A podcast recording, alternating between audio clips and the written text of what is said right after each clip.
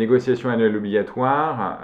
contrairement à, ce que son nom n'indique pas, c'est en fait la négociation annuelle obligatoire que l'employeur doit faire sur l'augmentation des salaires fixes. il n'a pas d'obligation à, les conclure.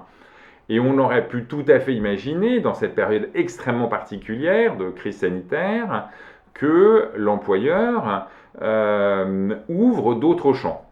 Il s'y est euh, catégoriquement euh, refusé. évidemment, la crise Covid a retardé cette négociation, donc on a une négociation qui intervient beaucoup plus tardivement que d'habitude. Ça a un impact, puisque même si elle a un caractère rétroactif, bien sûr, ça a un impact de trésorerie sur l'année euh, qui euh, s'annonce, euh, nous allons avoir une chute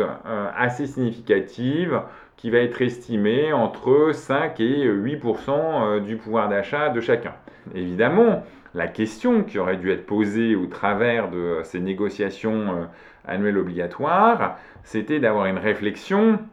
pas une réflexion de boutiquier comme la négociation auquel on a assisté, mais d'avoir une réflexion beaucoup plus profonde qui était de dire, euh, finalement, dans une politique de rétribution, euh, quels sont les enjeux euh, qu'il fallait avoir, qu'il fallait prendre en considération cette année. D'une part, assurer le plus possible la stabilité économique des individus parce que les 80 000 personnes euh, qui sont à l'intérieur de l'entreprise sont 80 000 foyers. Et puis la discussion qui aurait pu se faire aurait pu être de dire, euh, cette année, certes, nous sommes dans une forme d'incertitude, nous ne prenons pas d'engagement sur les années euh, suivantes, mais la contrepartie, c'est d'avoir une réflexion sur le pouvoir d'achat de cette année pour stabiliser et injecter le maximum de pouvoir d'achat dans le porte-monnaie des personnels. Euh, pas de réflexion à ce niveau-là. La question euh, qui était posée, c'est de dire, mais comment on fait pour faire que la masse salariale d'un point de vue économique euh, n'augmente pas, mais on fasse que le maximum de pouvoir d'achat soit rendu au personnel. Et en utilisant les dispositifs défiscalisants, désocialisants, qui étaient d'un côté la prime Macron et la prime coronavirus. Évidemment, vous avez tous lu, donc c'est 1.8, un point d'enveloppe de, budgétaire, euh, j'y reviendrai d'ailleurs, et puis 0,8 euh, pour des mesures avec différents types de mesures et, et soit des mesures euh, RCQ, soit des mesures spécifiques. Le deuxième sujet qui aurait pu être évoqué et qui, a pourtant, euh, qui est pourtant apparu pendant la crise euh, du coronavirus, c'est la fondamentale inégalité sociale. On aurait pu imaginer que on profite de cette négociation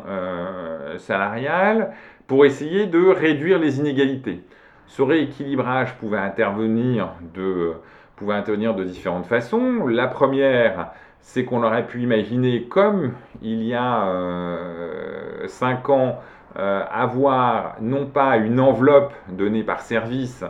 euh, mais en réalité un montant forfaitaire